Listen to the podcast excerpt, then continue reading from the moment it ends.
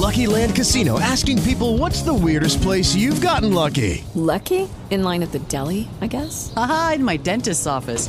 More than once, actually. Do I have to say? Yes, you do. In the car before my kids' PTA meeting. Really? Yes. Excuse me, what's the weirdest place you've gotten lucky? I never win and tell. Well, there you have it. You can get lucky anywhere playing at LuckyLandSlots.com. Play for free right now. Are you feeling lucky? No purchase necessary. Void where prohibited by law. 18 plus. Terms and conditions apply. See website for details.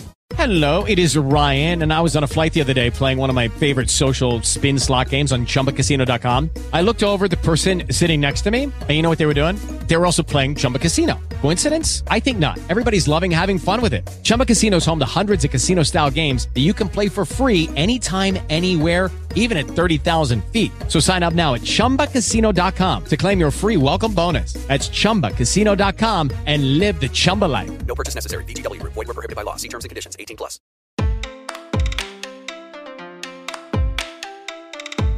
De acordo com um relatório da organização Transgender Europe de 2020, o Brasil é o país que mais mata pessoas trans no mundo. Os números revelam que 130 pessoas trans foram assassinadas no país entre outubro de 2018 e setembro de 2019. Isso é mais que o dobro dos homicídios de mesma natureza ocorridos no México no mesmo intervalo de tempo, que é o país que figura a segunda colocação na pesquisa. Além disso, o relatório indica que entre os anos de 2008 e 2020, cerca de 1.520 pessoas trans trans foram assassinadas no Brasil, sendo o único país do mundo a ultrapassar a marca de mil mortes durante o período analisado. Esses dados evidenciam não só a necessidade do respeito e da implementação dos direitos LGBTQIAP+, no país, mas também revelam a transfobia existente em nossa sociedade. Então, para nos ajudar a compreender o que a transfobia significa e quais os seus impactos, hoje vamos conversar com a Brumi Dezembro, mestre em antropologia social e mulher trans, e com a Pétria Zago, advogada ambiental e mulher cis lésbica. Este é um episódio do projeto Equidade, uma parceria entre o Instituto Matos Filho e o Politize, onde explicamos de forma simples e descomplicada tudo o que você precisa saber sobre os direitos humanos. Vamos nessa? Olá, Brumi. Olá, Pétria. Muito obrigada por participarem do episódio de hoje com a gente. É, olá, muito obrigada pelo convite. Olá, aqui é a Pétria. Estou muito feliz de participar. Olá a todos os ouvintes. Bom, antes de tudo, eu queria que vocês explicassem um pouco alguns conceitos básicos para que todos possam entender a transfobia. Então, eu queria pedir para vocês explicarem para gente o que significa dizer que uma pessoa é transgênero e qual a sua diferença em relação a uma pessoa cisgênero. A gente pode definir pessoas trans trans como aquelas que não se identificam com o gênero designado ao nascer. Ou seja, na nossa sociedade, quando nascemos, somos identificados como homens ou mulheres, e pessoas trans são aquelas que em certo momento da vida se identificam com outro gênero, o que inclui homens trans, né, que seriam pessoas designadas como mulheres ao nascer que se identificam como homens, mulheres trans, pessoas não binárias, e toda uma pluralidade de identidades que fogem desse binarismo de gênero, onde ser homem, por exemplo, é ser sinônimo, né? É um sinônimo de ter sido designado assim ao nascer, de ter um pênis, cromossomos XY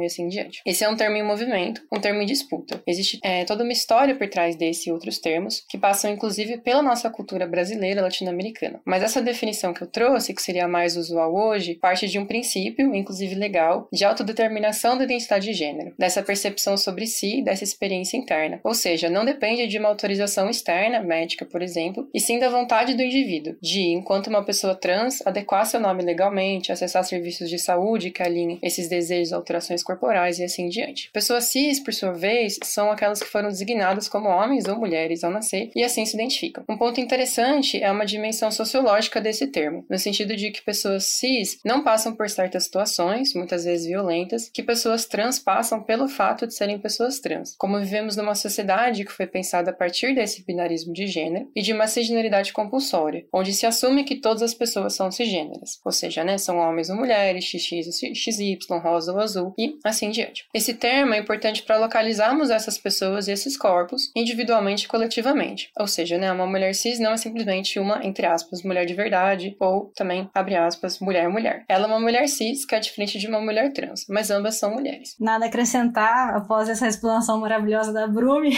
só aplausos. Então tá, agora a gente vai para a pergunta que é o foco desse episódio. O que é transfobia e como ela se manifesta na sociedade, tanto no sentido coletivo coletivo e estrutural quanto no sentido das relações pessoais e individuais? Bom, acho que a gente pode começar falando que a transfobia ela é todo e qualquer tipo de preconceito, de aversão ou de discriminação com pessoas transexuais. Quando a gente fala no sentido estrito da palavra, né, o termo trans ele é utilizado para caracterizar indivíduos transexuais e transgêneros, e fobia seria esse significado de aversão, aversão a algo ou a alguém. Então, todos os atos de preconceito contra um grupo, justamente por ser parte desse grupo, seria uma forma de fobia, de discriminação, de intolerância. E aí a gente inclui nesse conceito tanto os comportamentos de violência física, quanto verbal, psicológica ou moral. Então, quando a gente está diante da transfobia, a gente está diante de fatos ligados a uma condição de vulnerabilidade dessa população e podem ser veiculados também de forma virtual, ainda mais hoje em dia com o crescimento das redes sociais. É, quando a gente fala da transfobia, também é importante perceber que é um preconceito estrutural. Ele vem a partir de uma falta de conhecimento, que pode vir muitas vezes de uma ignorância, mas muitas vezes também de uma ignorância deliberada. A pessoa, ela escolhe não se informar, ela escolhe manter o que a gente chama de heterocisnormatividade, que seria um conceito de que na sociedade a gente constrói regras, de que só seriam aceitáveis as relações heteroafetivas de pessoas cis. E tudo aquilo que foge dessa regra sofre esses preconceitos direcionados, esses preconceitos estruturais, como seria um caso, o caso da transfobia. É, seguindo né, o que a Petra trouxe e também né, um pouco da resposta dessa primeira pergunta, é necessário entender que toda identidade passa por uma dimensão social, né? Então, é, é um se identificar como, mas é também ser um lida como nas interações do dia a dia. Então, quando a gente pensa em transfobia, a gente tem, tem, tem que pensar numa dimensão também mais profunda, enraizada na sociedade, de que os espaços foram pensados na educação, no mercado de trabalho, na família, nas ruas e assim diante, e podem ser acessados livremente por corpos muito específicos, né? Comumente em detrimento de outros. Então, muitas vezes, a gente pensa essas violências como algo individualizado. E esses casos individualizados também são transfobia. Mas é necessário pensar em toda uma dimensão institucional e coletiva que fundamenta essas ações e que permite que essas situações ocorram. Então, a gente escapa aí de apontar, é, às vezes, um ato em específico e entende também que a gente também faz parte, né? Querendo ou não, é, dessa transfobia, né? É, então, pensando, por exemplo, num caso onde uma mulher trans, uma travesti, não é contratada por uma vaga, né? Por ser trans. É, talvez essa pessoa contratante tenha a ideia de que essa mulher trans, essa travesti, tem como única possibilidade de emprego a prostituição,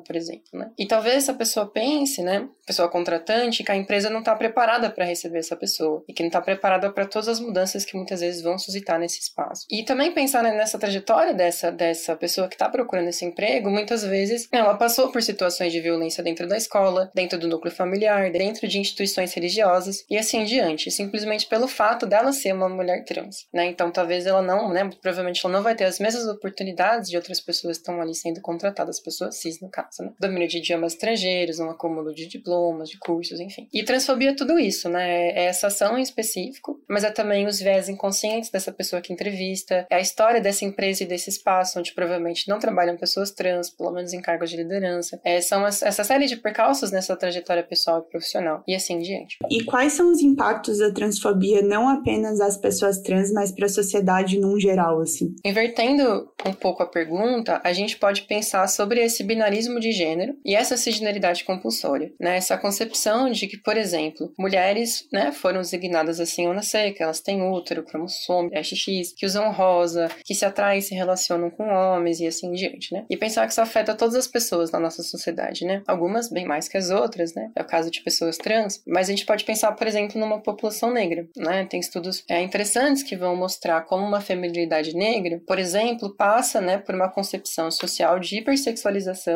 na figura da mulata, por exemplo, e que foge desse, desse modelo de delicadeza feminina, né? Então, tem um histórico, por exemplo, de conquista de direitos, onde as mulheres brancas reivindicavam o direito ao trabalho, enquanto as mulheres negras, né, ao mesmo tempo, estavam ainda num contexto de escravidão, lutando, né, é, tanto pelo fim quanto pelas consequências, né, desse, desse histórico, e muitas vezes eram colocadas em subempregos de grande demanda física, né? É, e falar sobre isso é também pensar que transfobia não é isolada do racismo, do machismo e assim diante, né? Tudo está conectado. E não por acaso, são pessoas transnegras e indígenas em situação de vulnerabilidade social que são as mais afetadas por essas violências nas ruas, nas escolas, no mercado de trabalho, né? E os dados sobre assassinato têm um recorte também de raça e de classe muito marcante, né? Pensando no contexto de prostituição também. É, e mesmo a gente pode ver esses dados é, em relação ao suicídio. Também é, existe um recorte dentro da população transmasculina também de raça e de classe, né? Das pessoas que são mais afetadas por essa violência, né? É, e a pensar que esses são casos extremos, mas que acompanham uma série de violências e processos de exclusão social social e vulnerabilização que adoecem, que marginalizam, que excluem e que no limite matam essas pessoas. Né? Um outro ponto que também eu queria trazer é que existe um, um enfrentamento também conjunto a essas violências estruturais, né? Algo que eu percebi na minha pesquisa, eu trabalhei com pessoas trans é, no contexto universitário e várias questões que elas passavam perpassavam também a experiência de estudantes negros, estudantes refugiados, estudantes indígenas, né? Então, enfim, tem uma série de exemplos que eu posso trazer aqui, mas acho que é pensar sobre essas experiências, né? Trans é pensar também na experiência de pessoas com deficiência, de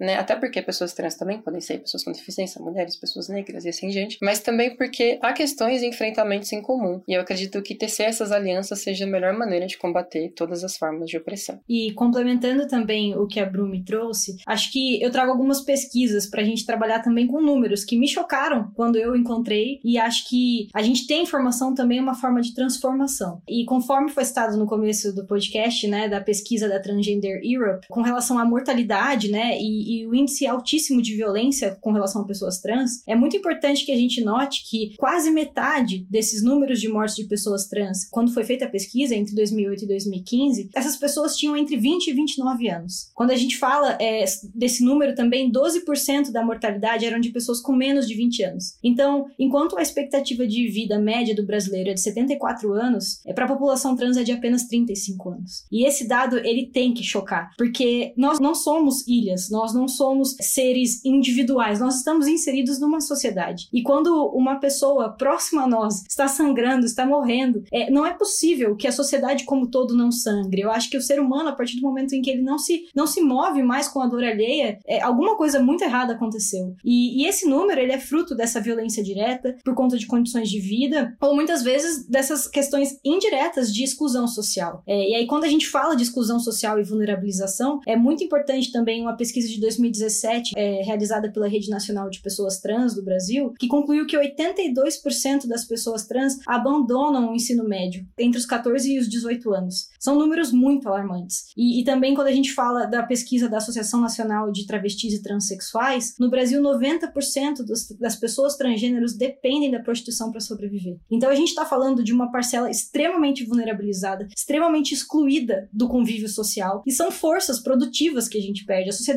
como um todo. Perde capital humano, ela perde é, mentes brilhantes, artistas, intelectuais, profissionais de saúde que nunca sequer se desenvolverão, nunca existirão por conta dessa, dessa interrupção da vida, seja ela é, de fato com o assassinato, com a morte dessas pessoas, seja por conta dessa vulnerabilização extrema que interrompe a carreira e a vida dessas pessoas. A sociedade como um todo perde pessoas geniais, pessoas tão geniais quanto qualquer outras por conta desse preconceito, por conta dessa fobia social que a gente enfrenta. E aqui no Brasil, a transfobia ela é considerada um crime? A resposta rápida é que sim. A resposta longa no direito nunca é fácil.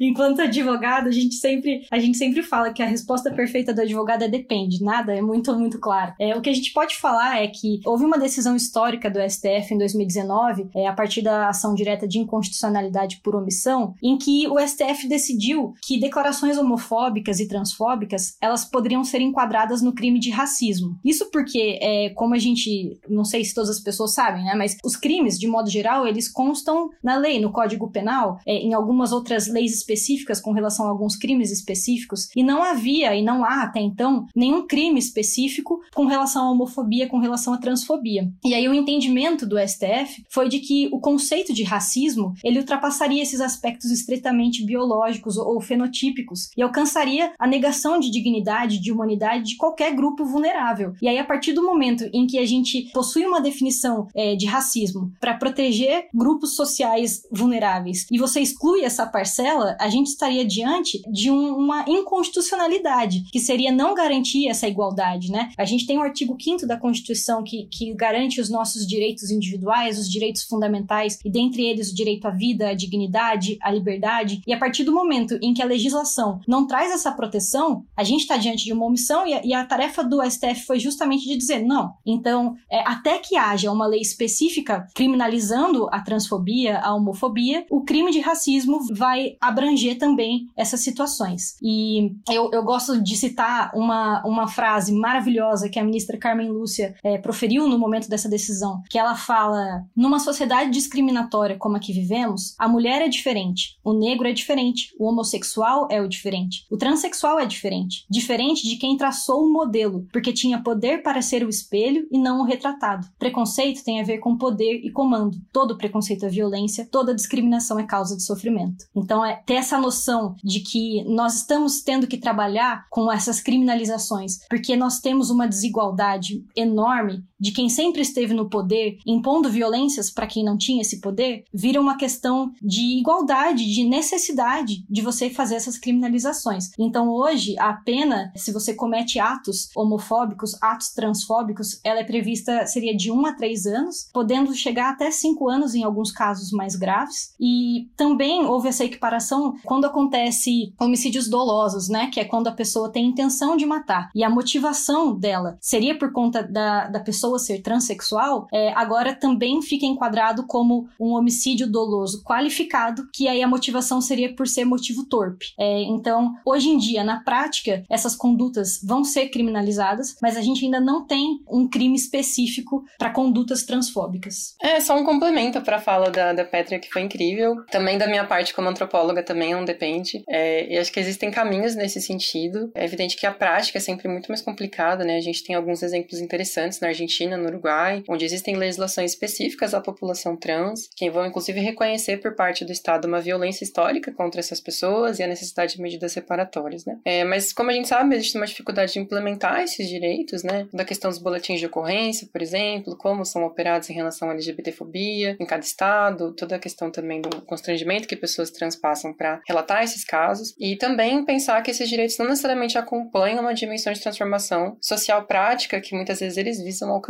né? Então, existem direitos é, recentemente conquistados que são importantes serem reivindicados e, enfim, procurados, buscados, né? Que existe uma luta sobre, mas que mesmo assim a gente tem que a violência contra a população trans continua aumentando, né? Então, acho que como um todo, só como um complemento, né, daquilo que a Petra já disse, acho que a gente olhar com muita atenção ao espaço do direito, mas entender que alguma coisa escapa ali, né, em termos de transformação social substantiva, né? Então, os decretos, as leis não se encerram em si mesmas, né? Não são fins em si mesmos. O que a Brumi falou é, é muito importante no sentido de que as coisas escapam ao direito, especialmente quando a gente fala de criminalização. O direito penal, ele não é uma ferramenta de, de transformação. Você colocar pessoas num cárcere ou ameaçar pessoas com condutas criminosas não é o que vai mudar e, e, diminuir índices de transfobia. É, é uma mudança que tem que vir cultural, de políticas públicas, né? E aí, nesse sentido, também, só uma coisa para acrescentar: muitas vezes a gente escuta de pessoas que muitas vezes não tiveram oportunidade de se informar ou não querem se informar, que não entendem. Se nós queremos tanta igualdade, por que nós ficamos de mimimi pedindo mais coisas? Pedindo que seja criminalizado, que hajam leis específicas para nossa proteção? E aí eu só queria trazer um viés jurídico sobre isso, que é o conceito de igualdade. A gente fala do artigo 5 e a garantia do direito à igualdade, à liberdade e à vida, a gente não fala de uma igualdade formal. A Constituição ela garante uma igualdade material. O que, que é isso? A gente trata as pessoas de forma igual na medida das suas igualdades e as pessoas de forma desigual na medida das suas desigualdades. Então, quando a gente fala é, sobre criminalização específica sobre essa forma de violência, é porque essa forma de violência acontece de forma estrutural. Porque existem pessoas que estão, como a gente bem viu já nos nossos dados, morrendo de forma alarmante por conta da condição de serem trans. É, quando a gente fala de todas essas políticas públicas e das próximas que a gente vai falar a seguir, elas são extremamente necessárias porque a gente está diante de uma desigualdade. Se a gente quer que todas as pessoas sejam iguais e a partir dali lutem pelo que elas acreditam, elas precisam partir do mesmo lugar. E hoje elas não partem. Hoje existem quilômetros de distância entre uma pessoa cis e uma pessoa trans, entre uma pessoa hétero e uma pessoa lésbica. No simples fato de andar na rua, a gente sofre violências. Então, violências que pessoas cis não sofrem. Então, por isso é tão importante o espaço do direito e da cultura para garantir esse equilíbrio e essa paridade de forças que não existe na vida real. Então, além desses, dessas medidas que vocês já comentaram, existem outros direitos e garantias para as pessoas trans aqui no Brasil? Existe todo um caminho legal do chamado processo transexualizador, desde a década de 80 no SUS, onde pessoas trans né, têm hoje o acesso gratuito a serviços serviços de saúde, incluindo cirurgias, né, e o acesso ao tratamento hormonal. E eu incluo aqui também os ambulatórios de gênero, que são especializados no atendimento de pessoas trans pelo país, mesmo que tenham suas dificuldades, suas tensões, né, é um espaço que tem sido conquistado, é um espaço que está em construção e está em disputa também. Eu posso falar também um pouco sobre o nome social, é, entrando mais um pouco no campo de estudos é, que, que eu trabalho, que vem de uma série de decretos estaduais, também um decreto federal de 2016, que vai garantir que pessoas trans tenham seus nomes respeitados nos âmbitos administrativos e burocráticos,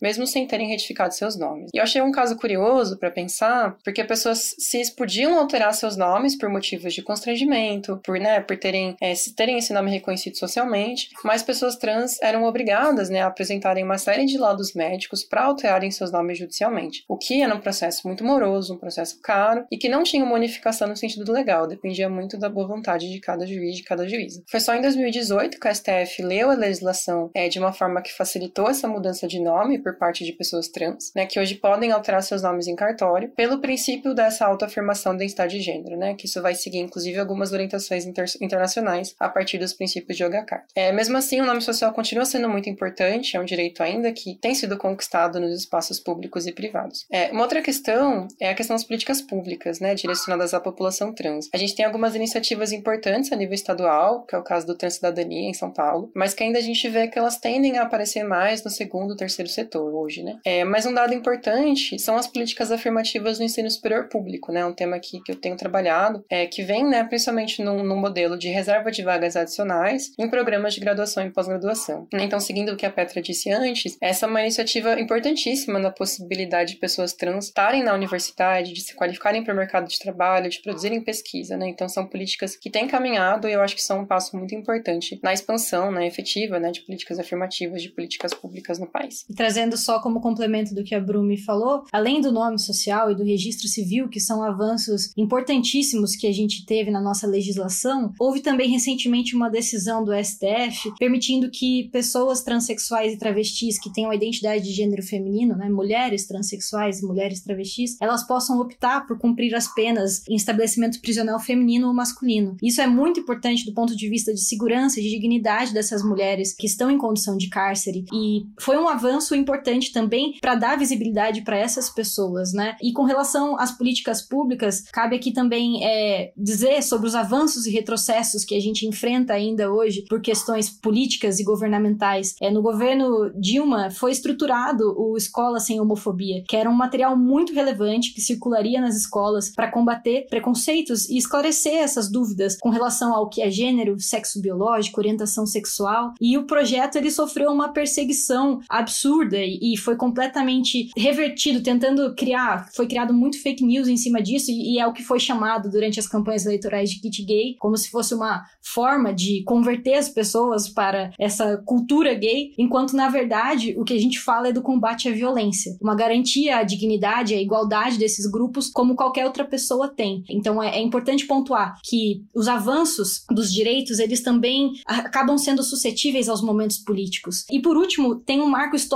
importante que vai acontecer agora, que é, existe o Cadastro Internacional de Doenças, que é o, o cadastro é, pelo qual os profissionais médicos, profissionais psicólogos se baseiam para indicar transtornos mentais é, e diversas outras doenças, que é o CID, né? Hoje, o, o que está em vigor é o CID-10, e até hoje, no CID-10 está cadastrado a transexualidade como uma doença. Ela está no F64, né, o código dela, e funciona ali, o código é transexualismo, que seria, esse, o sufixo ismo é para doenças, né? Então, é, é um, um caso muito sério que gera mais preconceito, legitima posturas transfóbicas por parte dos profissionais de saúde, e nós teremos um grande avanço graças a muita luta, que a partir de janeiro de 2022 vai entrar em vigor o CID-11, que tira pela primeira vez o transexualismo como doença, né? Não vai mais constar. Então, é importante esse avanço que não é bem é, do ponto de vista jurídico, mas que vai ter um efeito enorme na vida dessas pessoas. Perfeito. É, a gente sabe que essas, essas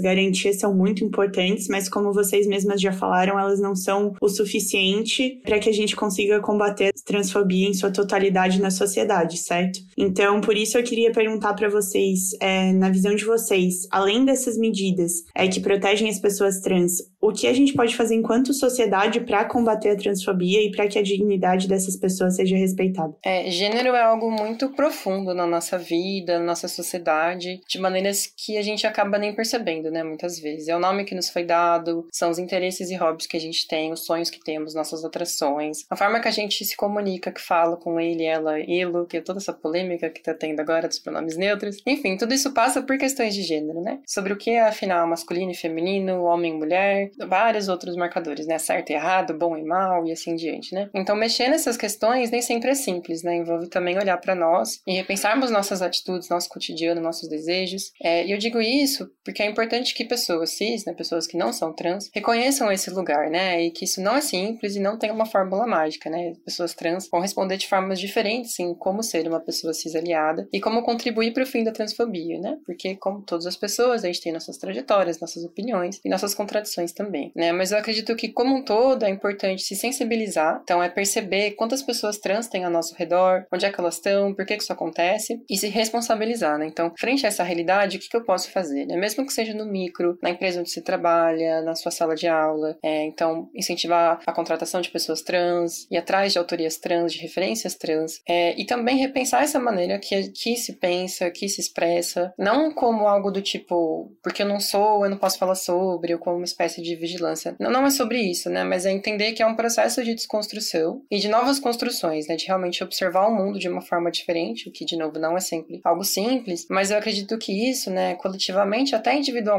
seja o caminho que a gente quer, né? Enquanto pessoas que, né, querem ser mais felizes, menos frustradas, mas também enquanto uma sociedade, de fato, mais equalitária e mais justa e que, de fato, conviva com essas diferenças que na nossa sociedade ainda não são só diferenças, né? Mas são também desigualdades. E acho que isso que a Brumi traz, ela é muito importante também da gente perceber o lugar da onde a gente fala, né? Nós, enquanto pessoas cis, nós temos que ser bons aliados. Então, em primeiro lugar, entender que o protagonismo da luta é das pessoas trans, mas também como como você é um bom aliado. É, vamos ouvir essas histórias. Acho que a melhor forma de evitar a transfobia é você dar visibilidade para essas pessoas, é você permitir que elas ocupem espaços que elas nunca ocuparam. E recentemente eu participei de uma palestra é, sobre visibilidade lésbica e uma das palestrantes ela falava que uma ótima forma de nós sermos bons aliados das causas é, dessas minorias, é, ela falou duas, do, dois verbos, né? Seria consumir e cobrar. Então o que seria isso? Em primeiro lugar, vamos consumir conteúdos dessas pessoas. Como a Brumi falou, vamos procurar autores que são pessoas trans, vamos procurar filmes que retratem sobre as pessoas trans em que pessoas trans estão atuando, vamos, vamos valorizar profissionais, vamos consumir o que essa população está produzindo, de forma a incentivar e, e também valorizar o trabalho dessas pessoas. E mais que isso, cobrar. Cobrar que os nossos, que nos nossos ambientes essas pessoas estejam presentes. Então, que seja no meu ambiente de trabalho, dizendo onde estão os funcionários trans? Nós temos uma política para que essas pessoas sejam incluídas, seja dentro de casa. Quando é, é assim, quer exercitar um mundo mais diverso,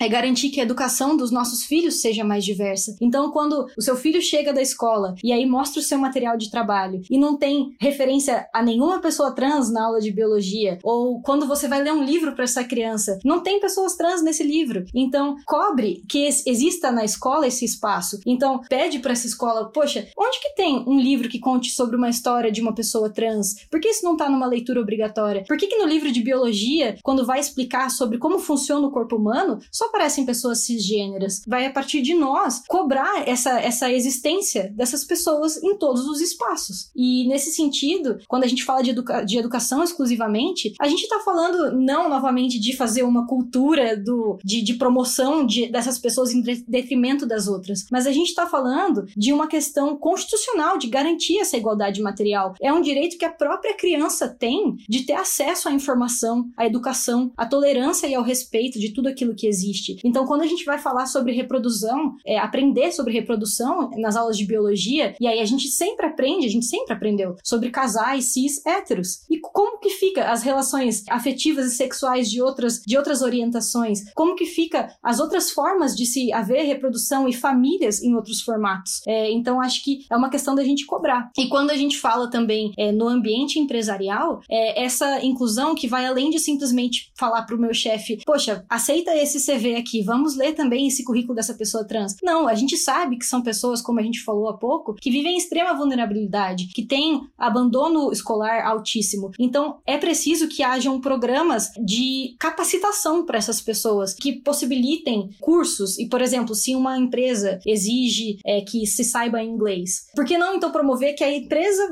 dê os cursos de inglês? E possibilitando assim que essas pessoas ocupem esses espaços. É uma mudança que tem que ter na cultura e não só é, no simples fato de ah, aceito pessoas trans. A gente tem que cobrar que exista esse espaço.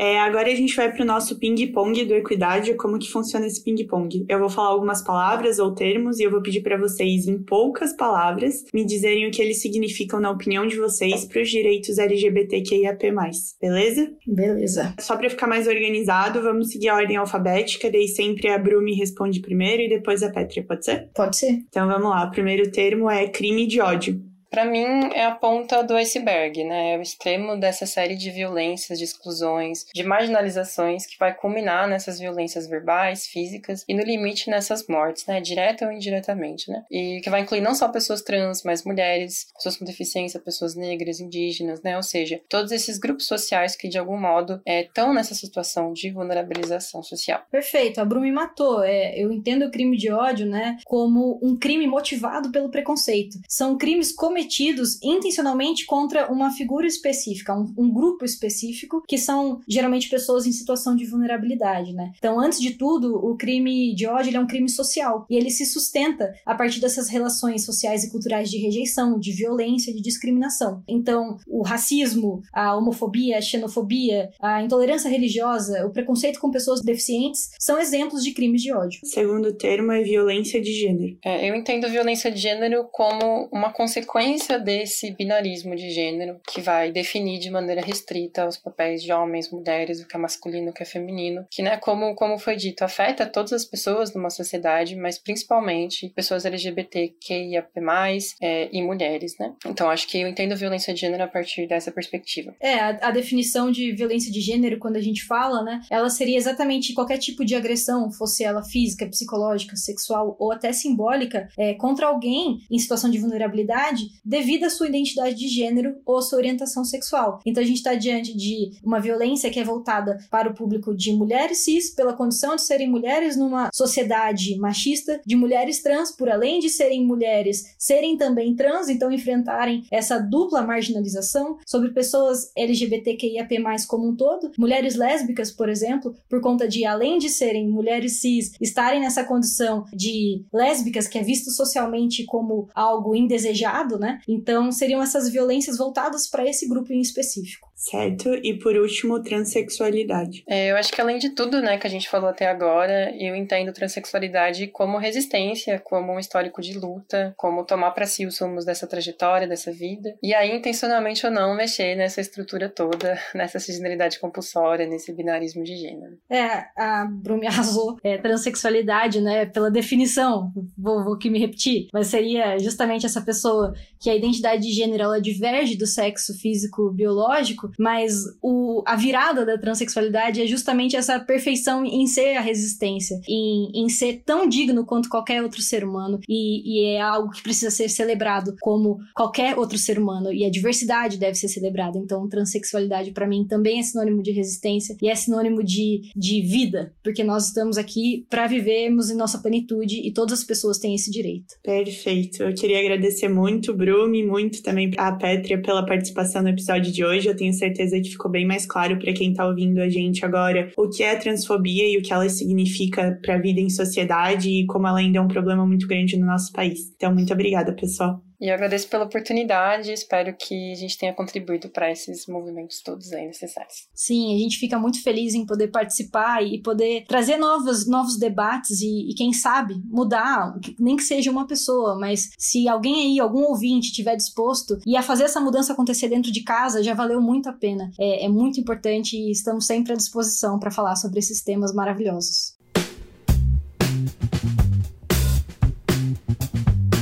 Os direitos humanos nasceram com o objetivo de que todo ser humano, sem exceção, tenha uma vida digna e os seus direitos fundamentais respeitados. A exclusão social e a violência praticada contra pessoas trans no país refletem uma realidade de discriminação e desrespeito apenas por essas pessoas se expressarem. Sendo assim, o fortalecimento e o cumprimento dos direitos LGBTQIAP+, são fundamentais na luta não apenas contra a transfobia, mas contra todos os preconceitos contra essa comunidade. Mas você sabe exatamente quais são os direitos direitos LGBTQIAP+, que são garantidos aqui no Brasil? Se não sabe, fique ligado que na semana que vem, no nosso próximo episódio do Equidade, a gente vai falar sobre esses direitos aqui no país. Por hoje, ficamos por aqui, agradecemos imensamente a Brumi e a Pétria pela participação e esperamos que você tenha gostado desse episódio. Ele é um dos vários conteúdos que produzimos no projeto Equidade, uma parceria entre o Instituto Matos Filho e o Politize. Além desse podcast, você também pode conferir os nossos conteúdos em formato de texto e de vídeo. Acesse a página do projeto no portal do Politize e confira tudo o que você precisa saber sobre os direitos humanos. Até a próxima!